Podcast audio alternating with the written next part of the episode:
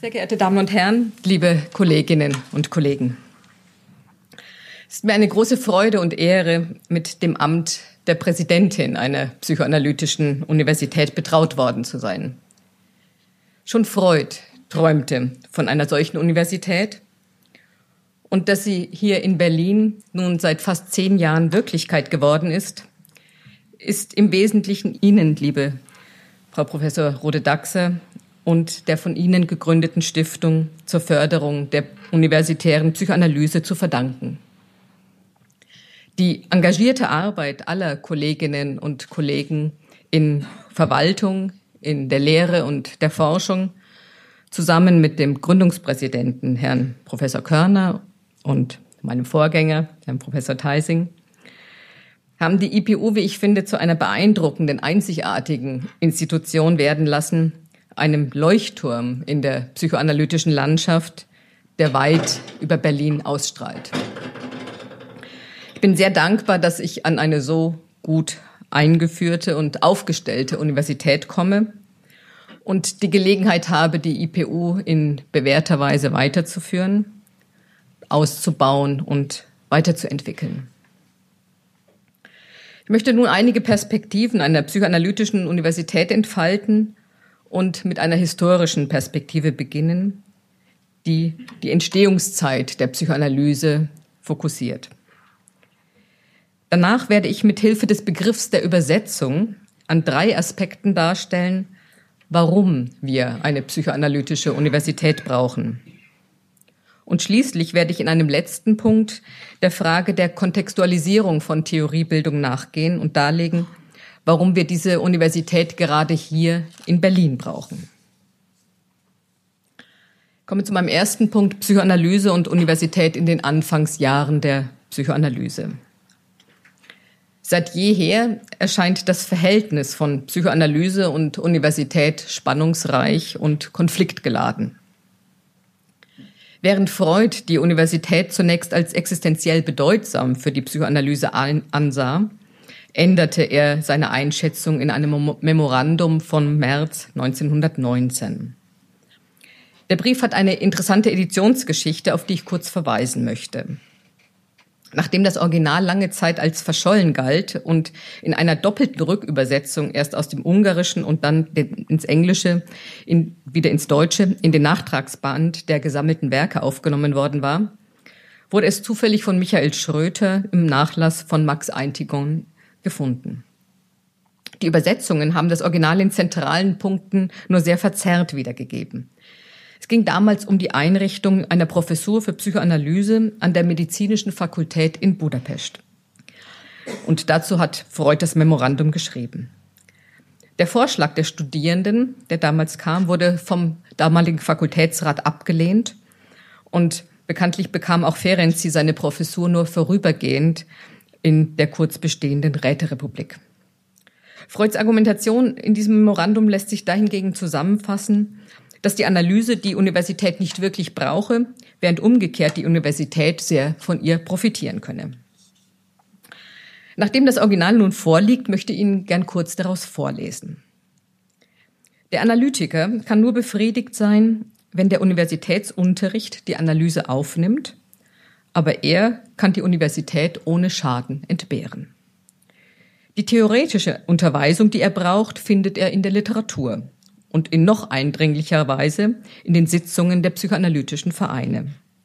Ferner im persönlichen Umgang mit älteren und erfahrenen Vereinsmitgliedern. Praktische Erfahrungen gewinnt er, außer durch Selbstanalyse, in der Behandlung von Krankheitsfällen, die er unter der Leitung und Überwachung eines anerkannten Analytikers ausführt. Es ist gerade der Ausschluss von der Universität, die diese Organisation geschaffen hat. Sollte der Ausschluss andauern, so wird sich diese Organisation ohne Zweifel auch weiterhin als brauchbar bewähren. Soweit der Brief von 1919.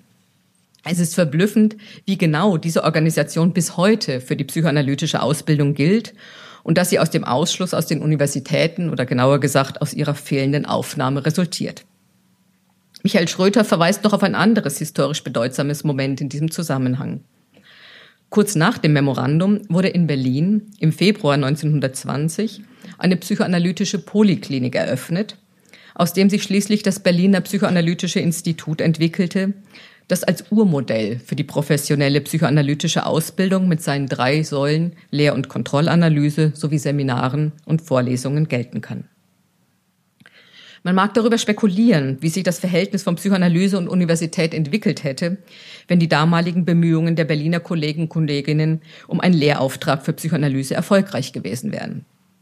Denn auch sie spiegeln nochmals die Vision einer Ansiedlung der Analyseausbildung an die Universität beziehungsweise eine Anbindung an sie. Auch Karl Abraham selbst hatte ausgesprochen akademische Ambitionen und bemühte sich um eine Habilitation, die aber vermutlich an den Umständen der Kriegs- und Nachkriegszeit gescheitert war. Wenngleich Freud an verschiedensten Stellen selbstbewusst die Unabhängigkeit der Psychoanalyse von der Universität betonte, ließ er kaum eine Gelegenheit aus, sie dennoch dort anzusiedeln. Schröter identifizierte mindestens sechs Versuche dieser Art bis 1933. Freud habe die Psychoanalyse durchaus an die Universität bringen wollen, aber zu seinen Bedingungen, die den Standards der akademischen Wissenschaften zuwiderliefen. So kam es dann auch zu, einer zu seiner Vorstellung einer eigenen psychoanalytischen Universität, von der selbst seine Tochter Anna, die ihm ja sehr zugetan war, meinte, dass sie ein Stück fantastischen Wunschdenkens gewesen wäre. Spannenderweise verband Freud diese Vision einer psychoanalytischen Universität damals dezidiert mit dem Berliner Institut. So wies Eitingong darauf hin, dass Freud der Berliner IPV-Gruppe, ich zitiere, zur Eröffnung der ersten psychoanalytischen Universität gratuliert habe. Unter anderem wollte auch Otto Fenichel es zu einer Stätte der Pflege reiner analytischer Wissenschaft weiterentwickeln, die auch anderen Berufsgruppen zugutekommen sollte. Diese weitreichenden Ideen wurde, wurden allerdings von Eitingon als Vorsitzendem zurückgewiesen, der das Hauptgewicht eher auf eine solide Berufsausbildung legte. Nun haben wir es also hier an der IPU aus historischem Selbstverständnis mit der zweiten psychoanalytischen Universität in Berlin zu tun. Das war für mich eine überraschende Entdeckung. Ich habe mich gerade häufiger auf Freud bezogen und manchmal führt dies zu Missverständnissen. Mit dem Rückbezug auf Freud ist jedoch keine Hagiografie verbunden. Das heißt, sein Werk bietet keine heiligen Texte, auf die man sich rituell berufen muss, sondern mit Foucault verstehe ich Freud als Diskursbegründer.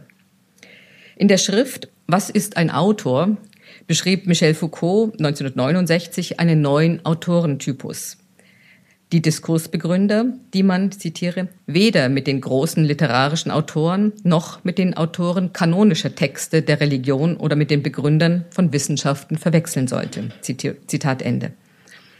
Diskursbegründer schaffen also nicht nur ihre eigenen Texte, sondern die Möglichkeit und die Formationsregeln anderer Texte. Foucault bezeichnete Sigmund Freud neben Karl Marx als das historisch erste und zugleich markanteste Beispiel dieser Art von Autorenschaft. Zurück zu Freuds Texten war denn auch eine programmatische Formulierung von Jacques Lacan, der jedoch im Weiteren eher seine eigene Psychoanalyse entwickelte, als dieses Programm einzulösen. Umgesetzt hat es vielmehr sein Schüler Jean Laplanche, der nach dem Motto Faire travailler Freud, Freuds Texte arbeiten zu lassen, neue Grundlagen für die Psychoanalyse schuf. Gemeint ist damit keine freudsche Scholastik oder gar Orthodoxie. Vielmehr gilt es, das Werk einer kritischen Befragung aus verschiedensten Perspektiven auszusetzen, an seinen inneren Widersprüchen anzusetzen und es weiterzuentwickeln. Komme zu meinem zweiten Punkt. Warum brauchen wir eine psychoanalytische Universität? Die Gründe für das gerade dargestellte Scheitern einer Anbindung der Psychoanalyse an die Universität haben nun nicht allein mit men menschlichen Eitelkeiten oder dogmatischen Verengungen zu tun, sondern sind auch im spezifischen Gegenstand der Psychoanalyse und den sich daraus ergebenden epistemologischen und methodischen Besonderheiten zu suchen.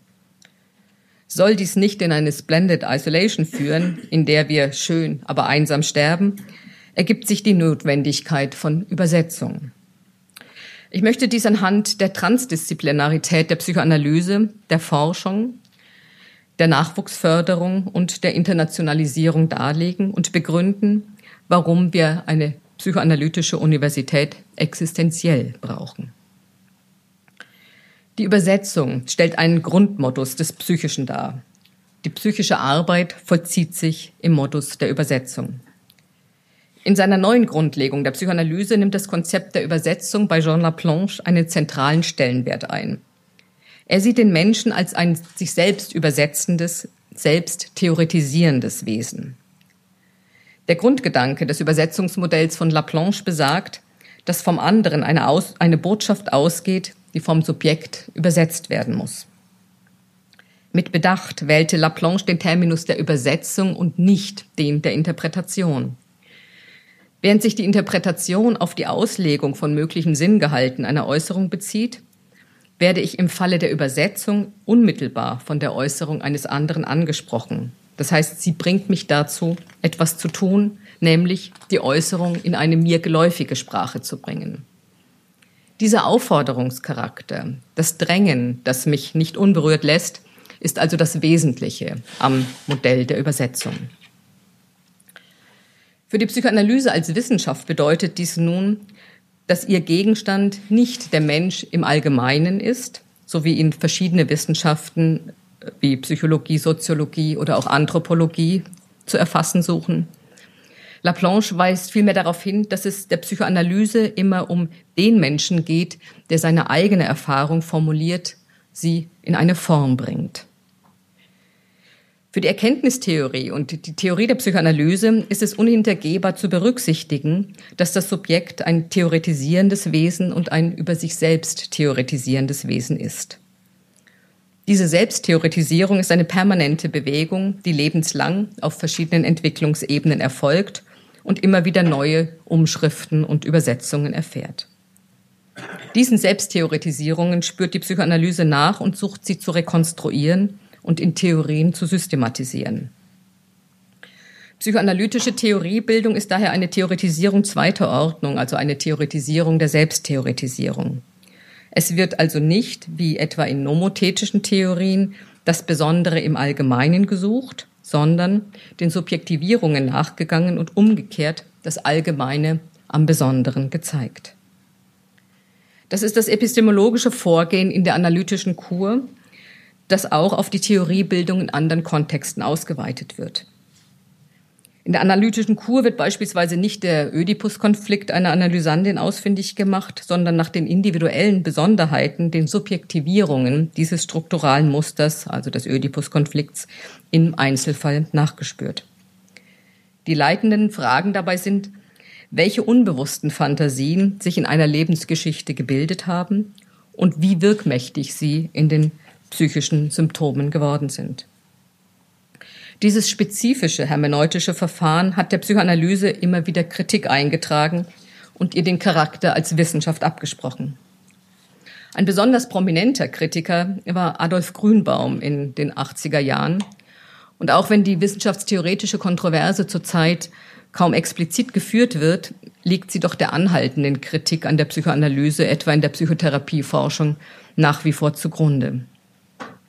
Eine fulminante Replik auf Grünbaums Kritik hat Matthias Kettner verfasst, indem er das Abduktionskonzept von Peirce zur Begründung einer sinnerschließenden Wissenschaft zur Rekonstruktion des selbsttheoretisierenden Subjekts nahm und dies paradigmatisch für die Psychoanalyse zeigte. Ich kann dann nicht auf, im Einzelnen darauf eingehen. Ich denke aber, dass auf dieser Ebene noch viel mehr gearbeitet werden könnte, damit die Psychoanalyse gegenüber den dominierenden nomothetischen Forschungsansätzen nicht immer so in die Defensive gerät.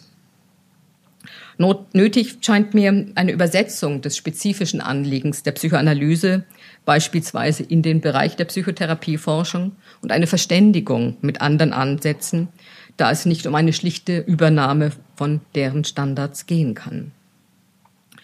In diesem Bereich sind schon einige Kollegen und Kolleginnen hier an der IPU sehr engagiert und kämpfen für das Fortbestehen der Psychoanalyse im Bereich der therapeutischen Versorgung.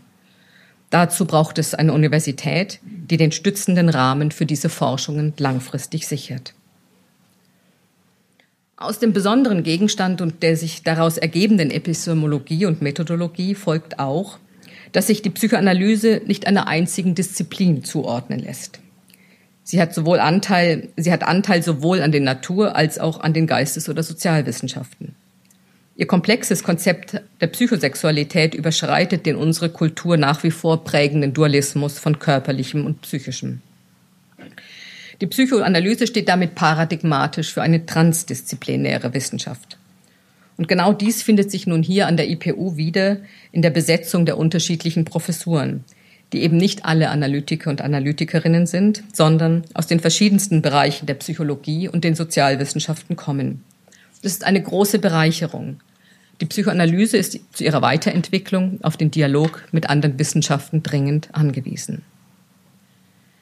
Die Transdisziplinarität der Psychoanalyse findet an der IPU auch einen Ausdruck in der Konzeption von zwei inhaltlichen Kernbereichen, von denen der klinische Kernbereich bislang schon sehr erfolgreich implementiert ist und der Bereich Arbeit und Organisation gegenwärtig noch ausgebaut werden soll.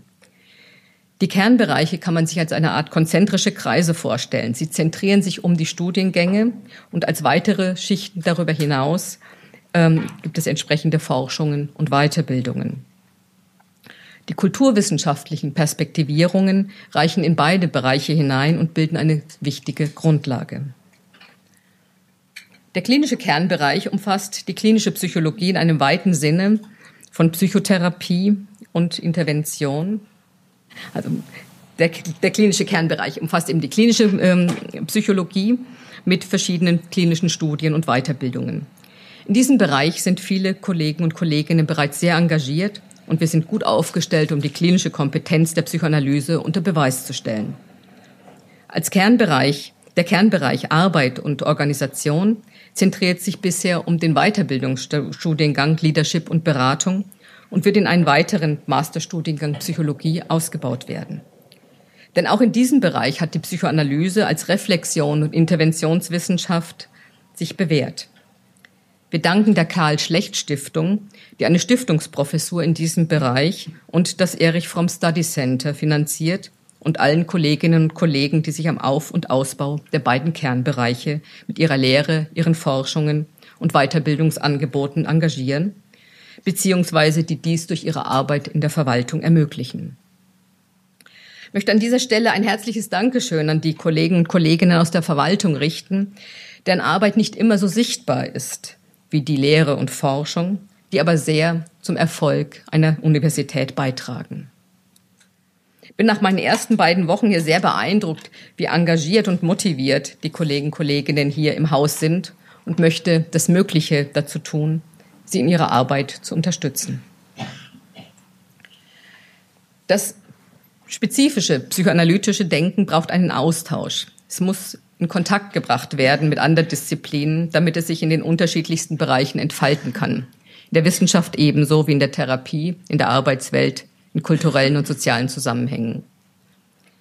Psychoanalytisches Denken ist konstitutiv auf den Dialog angewiesen. Wenn ich mir anschaue, was es hier an der IPU alles für unterschiedliche Studiengänge und Kolleginnen aus unterschiedlichsten Disziplinen und Herangehensweisen gibt, scheint dies schon auf eine sehr gute Weise zu geschehen. Psychoanalyse darf nicht als therapeutische Spezialdisziplin verenden, sondern braucht einen akademischen, einen wissenschaftlichen Rahmen. Als Leuchtturm in der universitären Landschaft sehe ich die IPU auch mit ihrer starken Praxisorientierung der Studiengänge, der Verzahnung von Wissenschaft und Praxis. Die Herausforderungen des 21. Jahrhunderts erfordern die Fähigkeit zu eigenständigen, kritischen und innovativen Denken über die eigenen Fachgrenzen hinaus sowie die Übernahme gesellschaftlicher Verantwortung. Zentral erscheint mir auch die Vermittlung wissenschaftlicher Erkenntnisse mit der Persönlichkeitsbildung der Studierenden zu verbinden. Ich finde etwa sehr beeindruckend, mit welchem Engagement sich die Studierenden der IPU etwa für Geflüchtete engagiert haben und noch engagieren. Das verdient jede Unterstützung. Die Zeit der großen Erzählungen ist vorbei. Darin ist Lyotard ohne Zweifel zuzustimmen. Auch die Psychoanalyse gilt manchem als solch eine große Erzählung, als geschlossene Theorie mit umfassendem Anspruch. Das scheint mir allerdings nur eine mögliche, eine positivistische Lesart. Betonen möchte ich vielmehr ihren Charakter als Kritik. das Unbewusste als Kritik einer hypostasierten Autonomie und Vernunft, die zum alleinigen Maßstab gemacht werden. Freud hat das mit der berühmten Formulierung, dass der Mensch nicht Herr im eigenen Haus ist, zum Ausdruck gebracht. Dies ist sowohl eine Absage an die vielbeschworene Selbstbestimmung des Subjekts, als auch an die Vorstellung, dass wir vernunftbestimmte Wesen wären, wobei das Unbewusste nicht das Irrationale ist, sondern etwas, das sich der Gegenüberstellung von Rationalität und Irrationalität grundsätzlich entzieht und außerhalb dieser Ordnung steht. Die Einsicht in die unauflösbare Konflikthaftigkeit des Menschen zählt für mich zu den wichtigsten Errungenschaften der Psychoanalyse und scheint mir unverzichtbar für das Leben in komplexen, modernen Gesellschaften. Genau dagegen richtet sich beispielsweise gerade der Rechtspopulismus und propagiert diese einfachen, stringenten Lösungen, die es jedoch tatsächlich gar nicht gibt. Aus dem besonderen Gegenstand des sich selbst theoretisierenden Subjekts und ihrer spezifischen Epistemologie ergibt sich, dass die Psychoanalyse eine kritische Wissenschaft darstellt. Diesen selbstreflexiven Bezug teilt sie mit der Ideologiekritik, worauf vor vielen Jahren schon Jürgen Habermas verwiesen hat. Diesen ideologiekritischen Aspekt kann eine psychoanalytische Universität selbstreflexiv auch auf sich selbst anwenden. Es wäre fatal, dogmatisch zu sein, in jeglicher Richtung. Vielmehr geht es darum, die Auseinandersetzung in theoretischen, klinischen und wissenschaftstheoretischen Fragestellungen zu fördern. Mir ist klar, dass eine Universität als Institution auch der Dynamik von Gruppeninteressen und Machtansprüchen unterliegt. Wie könnte dies auch anders sein? Es wäre nun gerade für eine psychoanalytische Universität wünschenswert, dass es gelingt, selbstkritisch mit diesen Dynamiken umzugehen. Ich sehe die IPU auch als eine wissenschaftliche Begegnungsstätte, in der sich die verschiedenen an der Psychoanalyse interessierten Menschen und Gruppen treffen und miteinander ins Gespräch kommen können. Nachdem die institutionelle Anbindung der Psychoanalyse an die Universitäten gescheitert war, haben die psychoanalytischen Institute und Berufsverbände nicht nur die Ausbildung übernommen, sondern sind auch zu den zentralen Orten geworden, wo sich psychoanalytische Erfahrungen und psychoanalytische Interessen bündeln. Viele Analytiker und Analytikerinnen haben dort ihre intellektuelle Heimat gefunden. Ein intensiver Austausch und eine enge Kooperation mit den Instituten und Verbänden ist für die IPU von entscheidender Bedeutung komme nun zu meinem nächsten Punkt, der Nachwuchsförderung. Weshalb wir als Analytiker und Analytikerinnen die Universität nicht entbehren können und mit den Folgen der Getrenntheit von Psychoanalyse und Universität schwer zu kämpfen haben. Das ist das Problem unseres fehlenden wissenschaftlichen Nachwuchses. Es ist inzwischen eine kaum zu bewältigende Anforderung, neben der psychoanalytischen Ausbildung wissenschaftlich zu arbeiten und promoviert oder gar habilitiert zu werden. Einige von uns haben das hinter sich. Ich denke aber, dass es früher vielleicht vor der Zeit des PTG, des Psychotherapiegesetzes, als die Ausbildung noch nicht so ganz so festgelegt war, möglicherweise noch einfacher ging. Aber nun ist es fast ein Ding der Unmöglichkeit, insbesondere für diejenigen, die Familien mit Kindern haben. Es ist hier an der IPU bei Berufungen besonders sichtbar, wie sehr uns der akademische Nachwuchs fehlt. Aber man sieht, man sieht zum Beispiel ne, an der schlichten Zahl der Bewerbungen, etwa auch für meine Professur in Frankfurt für die Vertretung. Es gibt viel zu wenig habilitierte Psychoanalytiker und Psychoanalytikerinnen. Daher halte ich es für eine der vordringlichsten Aufgaben der nächsten Jahre, gezielt den wissenschaftlichen Nachwuchs zu fördern. Ein erster wichtiger Schritt an der IPU wurde schon gemacht mit der Etablierung eines Mittelbaus. Dank einer großzügigen Spende der Stiftung zur Förderung der universitären Psychoanalyse war es möglich, jeder Professur zumindest eine Teilzeitstelle für wissenschaftliche Mitarbeiterinnen zuzuordnen. Der, der, der, nächste Schritt wird das Promotionsrecht sein, das wir nun mit der Systemakkreditierung beantragt haben.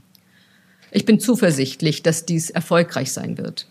Wir sind forschungsmäßig gut aufgestellt und verfügen über das nötige Personal, um das ausfüllen zu können.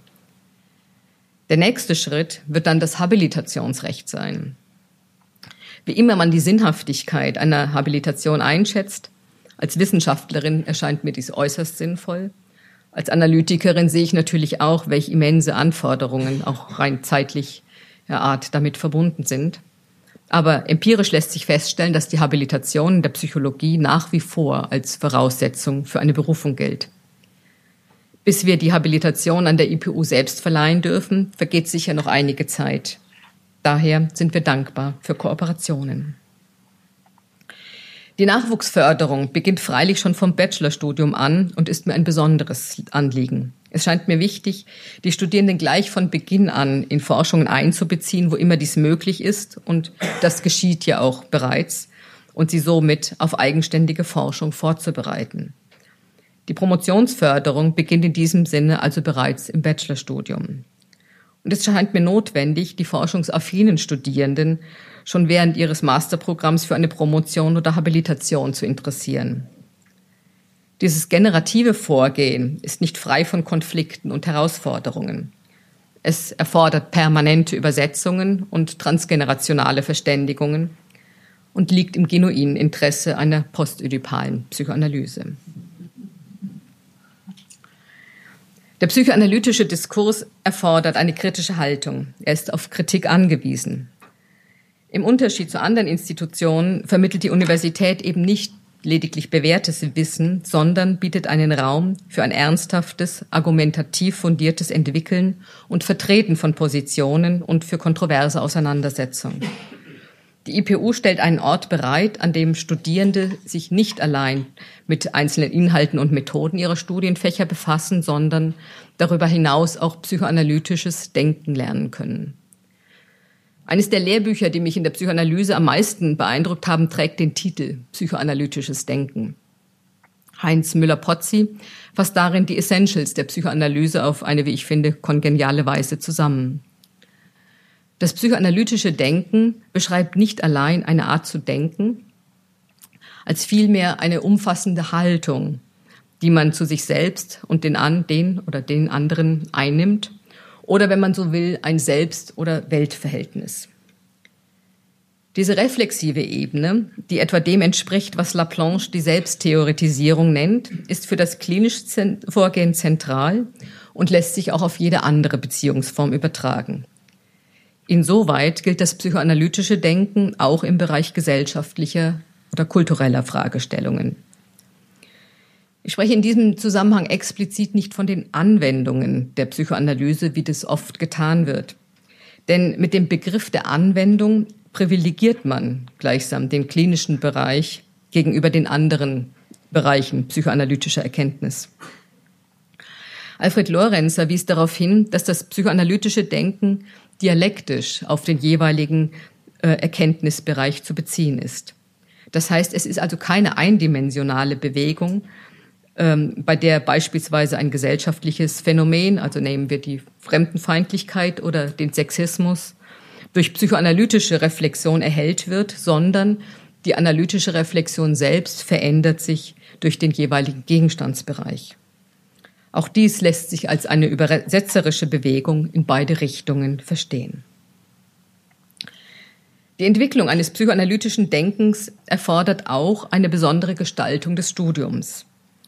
An einer psychoanalytischen Universität wird nicht allein Wissen vermittelt, sie stellt vielmehr einen Erfahrungsraum dar, einen Ort, an dem Erfahrungen gemacht und reflektiert werden können.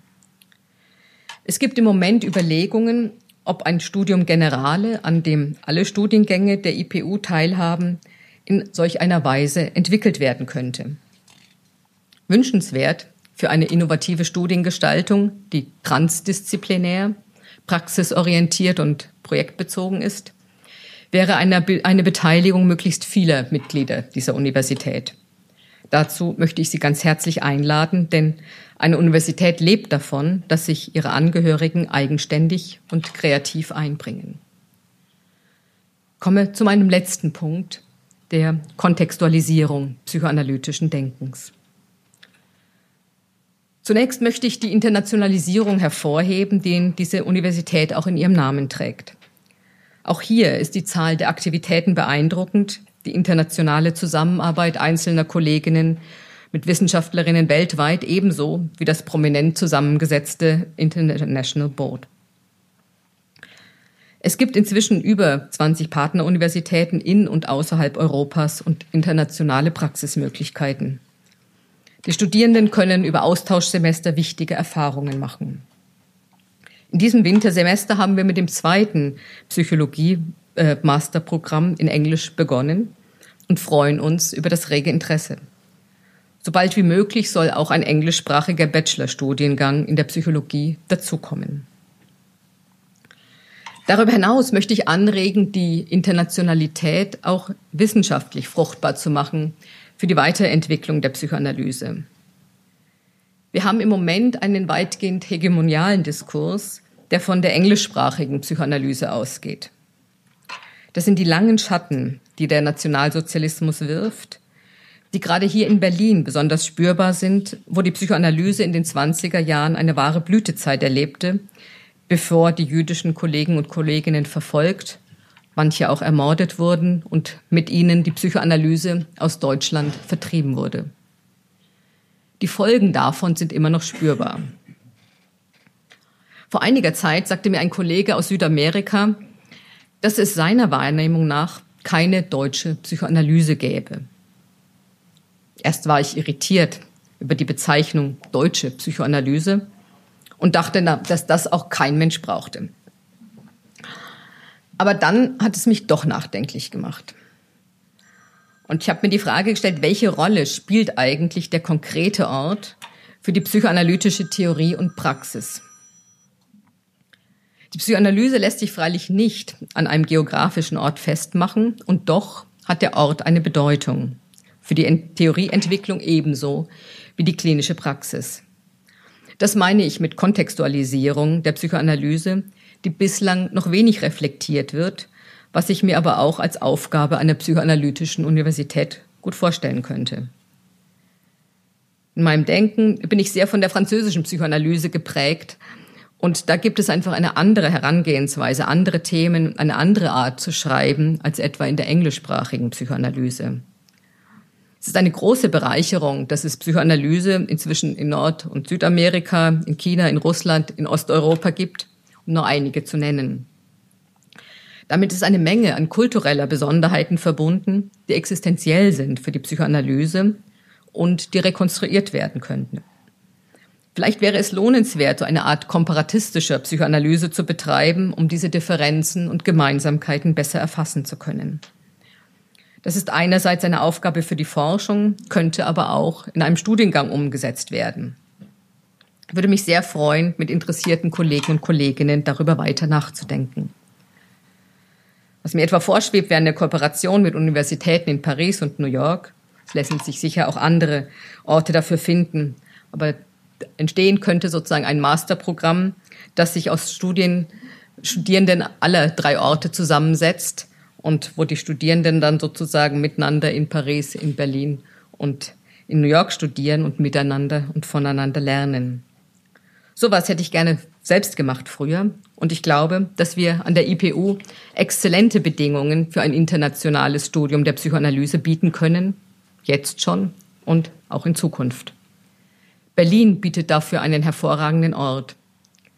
Es bleibt nach wie vor eine spannende Herausforderung, an die Tradition des Berliner Instituts anzuknüpfen, das Freud bereits als psychoanalytische Universität bezeichnet hat, an die Tradition, die Karl Abraham und Max Eitingon begründet haben, aber auch Josine Epsen, Ada Müller-Braunschweig und Nelly Wolfheim, um nur einige der engagierten Frauen der, äh, der Berliner Psychoanalyse zu nennen, die nicht so bekannt sind wie ihre männlichen Kollegen, aber wichtige Pionierarbeit geleistet haben. Soweit meine Vision von einer psychoanalytischen Universität. Und wie sagte einst Helmut Schmidt über Willy Brandt, wer Visionen hat, sollte zum Arzt gehen oder an eine psychoanalytische Universität.